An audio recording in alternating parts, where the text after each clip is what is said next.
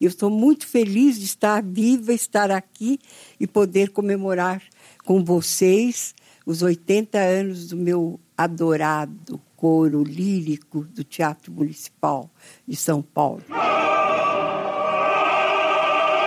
Olá, eu sou Ligiana Costa e esta é a segunda edição do podcast do Teatro Municipal de São Paulo. E o tema de hoje é Coro Lírico 80 anos. Este podcast é produzido pelo Instituto Odeon, apresentado pela Secretaria Municipal de Cultura e Fundação Teatro Municipal.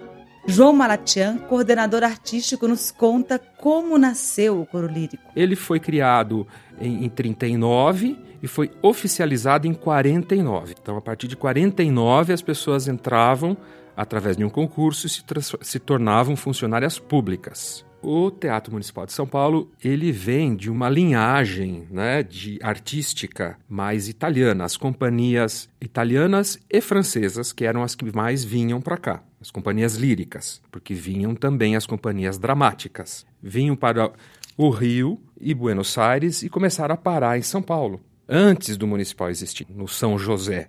Era o Teatro São José que pegou fogo. E nessa virada do século, depois de longas discussões, chegamos a este aqui, que começou a ser construído em 1903 terminou e foi inaugurado em 11. A partir da crise do café dos anos 30, as companhias param de vir, que custava caro, né, e era pago pela bilheteria, eh, tinha pouca subvenção. Né, depois isso foi crescendo. Então a fase mais estatal é a partir dos anos 30 e, e a criação desses esses grupos estáveis. Palhate. Traviata. Cavalaria Rusticana. Sansão e Dalila. Pescador de pérola. Isso. Barbeiro de Sevilha. Dom Casmurro. Rondine. A Ópera dos 500. Olga. Leville. Eugênio Niegro. Romeu e Julieta. Ai, Otelo. Linda. Manon Lescaut. Rigoletto. Thaís. Acabou de fazer. Condor. Condor. Condor, é. Maria Tudor. Maria Maria Tudor. Essa é do meu tempo. Estamos aqui nesta salinha charmosa do Quarteto de São Paulo, com a Juliana Starling, soprano, atuante no coro lírico do Teatro Municipal, Rubens Medina, tenor, e Marília Ziegel, que cantou por mais de 20 anos no coro lírico do Teatro Municipal de São Paulo. Muito bem-vindos todos vocês. Como é que foi na vida pessoal de vocês o canto lírico, assim, a chegada do canto lírico e o desejo de eventualmente cantar num coro lírico? Como é que veio isso na história de vocês? Canto desde seis anos de idade. Seis anos? Eu cantava. É, Cantava. ah, Cantarolava em casa e tal. Por quê? Não sei, acho que era o único louco da família, família porque ninguém? na família ninguém cantava, foi, era o único eu. Mas eu. você imitava alguma coisa da televisão? Não, da eu gostava rua? de música, assistia todos os musicais antigos que passavam na televisão, do Mário Lanza, dos Sete Irmãos, é, de, de Sapateado com o Fred Astaire, todos. E aí, nos meus 17 anos, eu conheci o Agnaldo Raiol pessoalmente, que é meu padrinho artístico, que eu considero padrinho artístico, e ele que me levou a fazer aula com Marcel Klass, Olha que só. foi meu primeiro professor de canto. E Você, como é que foi, Juliana, sua, Então, sua chegada a minha nesse foi mundo? bem diferente, eu acho que da maioria dos colegas, inclusive. Eu já fui, embora tenha uma família de músicos, tanto da parte popular quanto erudita, sempre me envolvi mais com a música popular, mas de uma maneira completamente amadora. Né? Fui me envolver com a música de fato depois de estar formada, depois dos 20 anos. É, fui aprender a, não só teoria musical, mas o canto. E, curiosamente, eu tenho uma prima que na década de 60 foi, ela se chama Neumar Starling. Ela foi para a Alemanha, uma cantora lírica, foi na época junto com uma leva, Benito Maresca, esse pessoal, e foi fazer carreira lá porque ela ganhou uma bolsa no concurso de canto aqui. Aí ela me ouviu cantando assim e falou: Olha, eu tenho uma pessoa para indicar você. Mas a única pessoa que eu indico aqui, né, no conhecimento dela, era a dona Hermínia Russo. Ela tinha 96 anos quando eu comecei a estudar com ela. Olha só. É. E no ano 2000, exatamente. Ela hum, foi a minha, a minha, vamos dizer, Mestra. principal professora. E eu fiquei com ela até a morte dela. Então eu comecei, na verdade, assim. Marília, como é que surgiu na sua vida o canto lírico? Qual foi a primeira Não. lembrança que você tem? Não, eu, eu lembrança que eu ouvia Bidu Saião. Bidu Saião. ficava- Ela era viva, ela morreu Sim. quase 100 anos, 100 anos ou mais. Mas eu ouvia muito a Bidu, achava o encanto, né? Tudo que ela cantava, a ópera, a câmara, tudo. Aliás, Bidu Saião cantou aqui, não foi? Cantou, ela cantou aqui, cantou no Rio. E como ele falou, seis ou sete anos já cantava tudo, né? E queria ficar no palco, queria declamar, estava feliz no uhum. palco. Toureiro. Bruxas. Aqueles sacerdotes antigos. Soldados, guerreiros. Burgueses ricos, que nem a Traviata. Ciganas. Bruxa. E ser do coro lírico é mais do que só um coro, porque além de um coro também vocês têm que atuar. Qual foi um diretor que para vocês foi muito exigente? Que... Tivemos já vários diretores, várias diretores, né? Uma, um deles, acho que foi o mais eu posso usar a palavra estranho? Pode. Eu já até sei quem é. É, que foi o diretor que fez o Macbeth aqui. Bob, Bob Wilson. Wilson. É. Eu imaginei, porque são aqueles gestos é, quadrados. Mas, Mas foi... conta aí, você falou de alguém que veio dirigir a Carmen. Foi o italiano Filippo Tonon, que foi uma, um trabalho de um amor, de um envolvimento, né? Grande. O coro inteiro. Foi um trabalho grande. Foi, foi uma montagem, assim, muito especial. E ele é um doce de pessoa, assim. Acho que para mim foi um dos diretores que mais me marcaram, assim, em relação à, à seriedade, ao profissionalismo, mas esse cuidado, né? Quando eu cantei, tinha o Gene, Gene Rato, que foi muito bom. Pam, pam, pam, tatam, pam, pam. Era nessa hora que. Maestro Túlio Colaccioppo, que esteve à frente da Orquestra do Teatro Municipal de São Paulo e do Coro Paulistano por mais de 40 anos. Na verdade, todos os teatros na Itália que eu trabalhei, inclusive no Scala, em todos os teatros que eu trabalhei, eles são cantores, como os coros que tem aqui no Brasil também, feito por admiradores de sons, gostam de participar. Então, não são pessoas que são cantores, que têm voz impostada. O coral lírico do Teatro Municipal de São Paulo é um coral diferente do mundo todo. As vozes do coral lírico sempre foram muito melhores do que as vozes do coral paulistano. O coral paulistano era um coral musicalmente muito superior ao lírico. Musicalmente podia se fazer tudo com o coral paulistano. Mas ele tinha, um, tinha uma qualidade sonora inferior ao do lírico, que o lírico era quase preparada.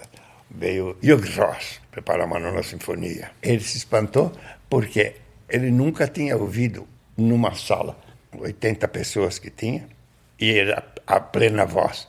Eles cantaram ele ficou quase, quase surdo, precisou parar, deu intervalo, foi embora porque a, era, a sonoridade era muito grande.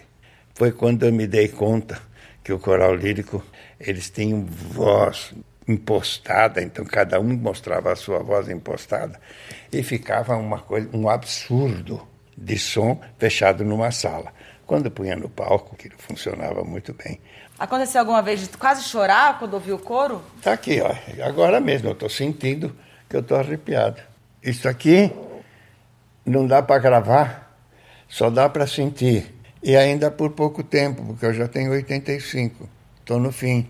Mas as maiores emoções que eu tive na minha vida foi quando eu regi pela primeira vez, em 1977, o coral lírico e paulistano junto, quando eu fiz Carmen Burana. E a Associação Paulista de Críticos de Arte consideraram melhor regente do ano. Para os 80 anos do coro lírico do Teatro Municipal, está sendo preparado um espetáculo inédito, dirigido por Nelson Baskerville. O espetáculo Ensaio sobre o Lírico terá direção musical do maestro Mário Zácaro e a regência de Alessandro San e estará em cartaz nos dias 23, 24 e 25 de agosto. Hugo Pozzolo, diretor artístico do Teatro Municipal. Ao debater e pensar junto com os corpos artísticos do Teatro Municipal de que maneira eles gostam de ser vistos para o lado de fora, com o coro lírico a gente chegou é, nessa questão de como ele celebraria os seus 80 anos e ao mesmo tempo isso não seria uma coisa absolutamente formal, como se fosse um concerto. A gente optou então fazer um espetáculo, não é um concerto encenado e eu cheguei a brincar que é uma quase ópera. Ela, não, ela é totalmente uma ópera porque ela tem trechos de grandes óperas, ela tem uma encenação feita pelo Nelson Baskerville, ela tem composição de cenário, figurino, o impacto da presença do coro como encenação, ou seja, ela só não tem essa questão dos solistas estarem presentes, mas no fundo essa proposta ela desvenda um pouquinho o mecanismo da própria ópera para o público e além de desvendar a intimidade do teatro municipal, desvenda o processo artístico em si. A ideia de ensaio é um, um quádruplo sentido, né? O ensaio como estudo de uma obra, ensaio como preparação para fazer uma apresentação. E sobre o lírico, sobre o quê? Sobre o coro lírico, esse corpo artístico, e também sobre o lirismo, sobre a poesia que a ópera traz em si e que muitas vezes a gente não tem acesso para compreender como é que é o seu processo de criação e desenvolvimento. Estamos entrando dentro do Teatro Municipal, na plateia, para entrevistar o diretor deste espetáculo, Nelson Baskerville. A nossa ideia é que esse coro, que sempre é visto como um coletivo, o coro é visto como uma coisa, né? que, que canta, que se move, está sempre ali no fundo. Então, nós pensamos o tempo todo como esse coro é, poderia se tornar o protagonista do, do, do espetáculo e, ao mesmo tempo, matar uma, uma curiosidade que é como que funciona isso. Então, a ideia é nós fazermos com o palco aberto, a cortina, nós só vamos fechá-la no final do espetáculo. Ela não abre a cortina. O público entra, ele está vendo todo o funcionamento do teatro, ele está vendo o fosso da orquestra, a orquestra afinando, os cantores afinando, que é para dar uma, uma ideia múltipla é, é, desse coro e da individualidade de cada um deles. Então, o tempo todo nós temos uma câmera ao vivo no, no palco e que vai fo focalizando cada um deles e vai o, o, durante o espetáculo a gente vai falando o nome do cantor, a função dele no coro, quantos anos ele está ali, porque afinal de contas nós temos cantores com 80 anos de idade, nós temos cantores que estão no coro há 40 anos. Então, eu acho que é a nossa ideia é que o coro seja protagonista disso tudo e que, e que seja uma experiência para eles é, é, é, viverem esse, esse patrimônio da nossa cidade, né? Fala um pouco sobre o seu processo com os desenhos, o seu storyboard, assim, para a gente entender tenho por hábito sempre desenhar as cenas uh, uh, antes de, de realizá-las. O que é como é como se fosse uma maquete. É como é como se eu pudesse já é, é, prever a, a colocação das pessoas e dos cenários no, no palco. Então, é, como eu, eu sou artista plástico, né, então o meu é sempre a plasticidade que aquilo vai e o que é o que é principal, eu acho, né, porque eu, eu brinco muito que ideia, eu acho que qualquer pessoa tem. Você, um, um encenador, ele é aquele que consegue é, é, é, concretizar uma ideia, então que ele parte de uma coisa abstrata, subjetiva e concretiza aquilo. Então, o que é maravilhoso é chegar um dia e você ver que você conseguiu realizar aquele espetáculo. Voltamos ao nosso papo com os três cantores, Juliana, Marília e Rubens. E disse que esse coro tem um som italiano. O que isso quer dizer em termos de coro lírico? Um coro de ópera com som italiano? Quando uh, o teatro foi inaugurado, em 1911, é, vinham companhias. É, maravilhoso. E, e, as companhias traziam todo tipo de elementos, né? Eles traziam solistas, a orquestra, o coro, né?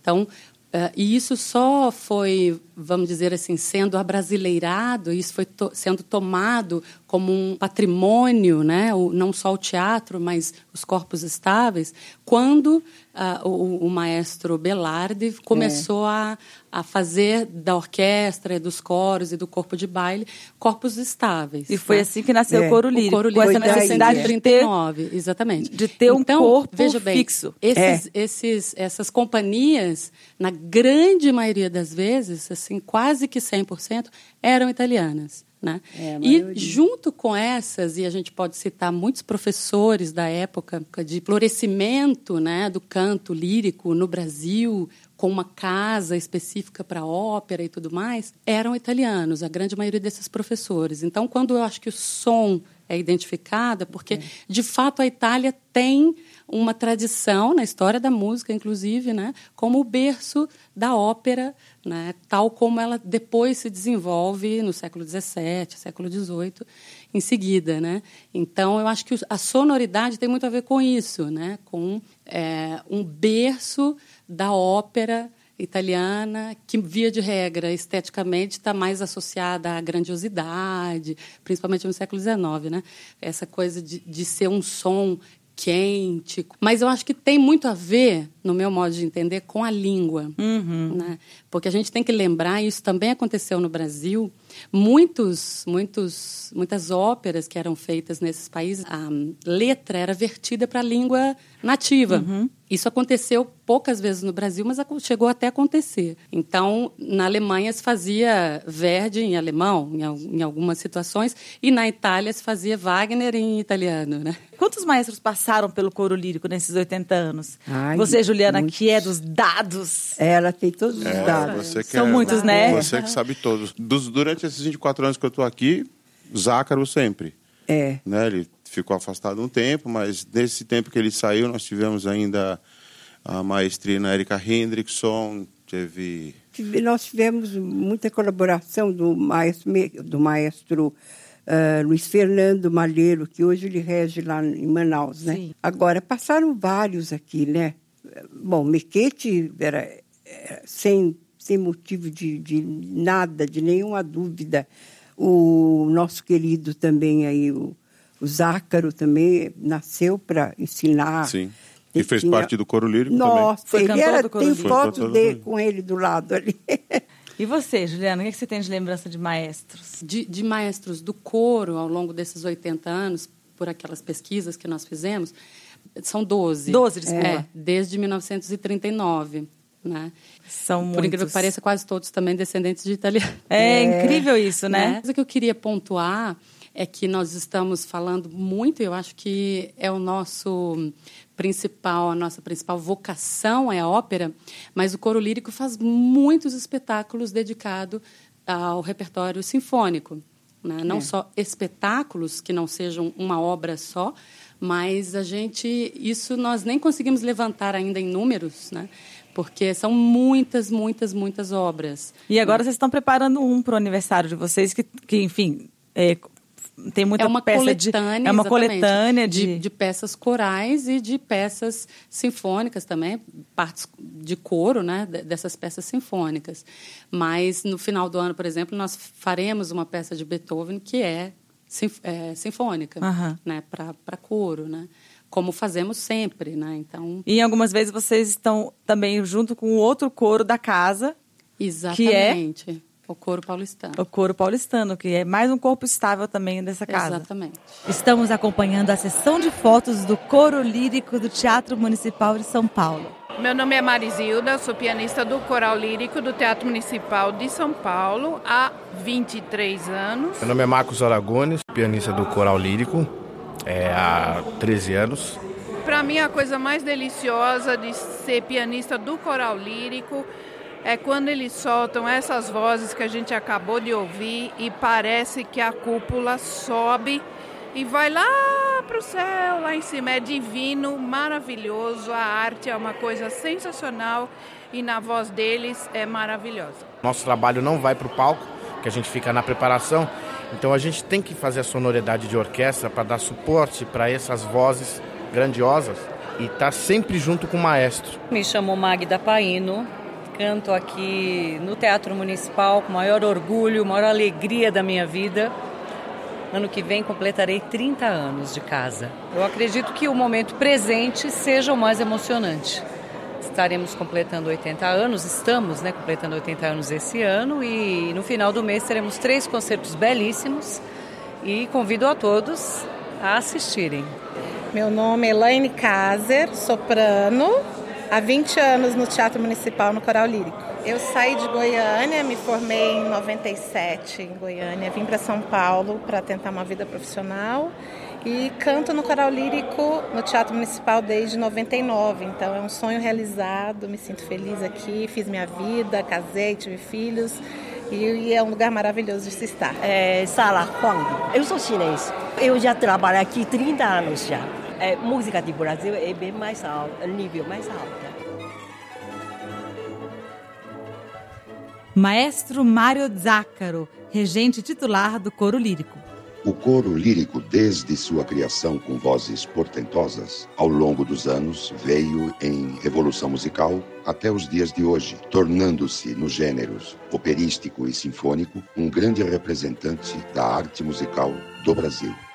Me sinto um privilegiado por um poder superior em poder dedicar-me à música desde os quatro anos de idade e ter como pilar sustentável o amor da família, a música e o coral lírico, sempre se portando com ética e respeito. Parabéns a estes cantores de excelência.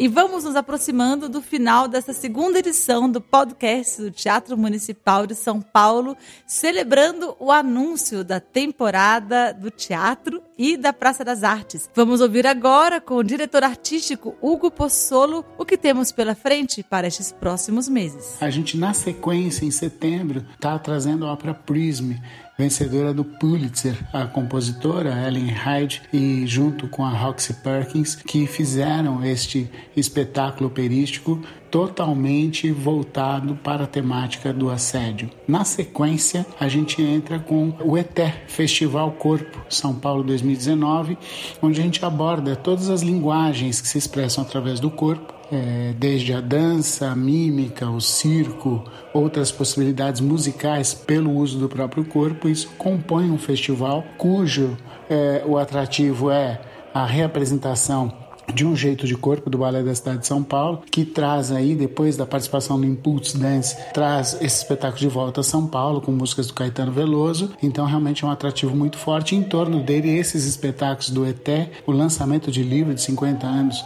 do Balé da Cidade de São Paulo. Na sequência, a gente tem o Festival Mário de Andrade, que realmente, numa realização da Secretaria Municipal de Cultura, é, encabeçada pela Biblioteca Mário de Andrade, faz um evento de literatura como São Paulo não teve ainda. Então, a gente gente espera ter um grande encontro, uma discussão aprofundada sobre a questão da literatura na cidade. E vamos adiante, entrando em outubro, com uma semana totalmente dedicada a crianças, trazendo uh, uma ópera voltada para as crianças. Nós vamos trazer vivência para as crianças, experiências em que elas têm um contato direto com a formação musical, espetáculos de teatro também. E aí a gente parte para uh, o nosso mês de novembro, onde a gente tem a montagem de uma ópera incrível, muito divertida, com direção do Miguel Falabella, A Viúva Alegre. Este podcast tem apresentação, roteiro e direção de Ligiana Costa, gravação e edição de Felipe Caldo. Nosso muito obrigado a todos os colaboradores do Teatro Municipal. Um agradecimento especial a todos os nossos entrevistados. Este podcast é produzido pelo Instituto Odeon, apresentado pela Secretaria Municipal de Cultura e Fundação Teatro Municipal. Ah, quase nos esquecemos. O maestro Colachopo deixou um recado para o coro. Esse coral está de parabéns. É um, um dos corais à altura de qualquer teatro do mundo, igual Colón de Buenos Aires, como os melhores do mundo. Coral Lírico do Teatro Municipal, 80 anos.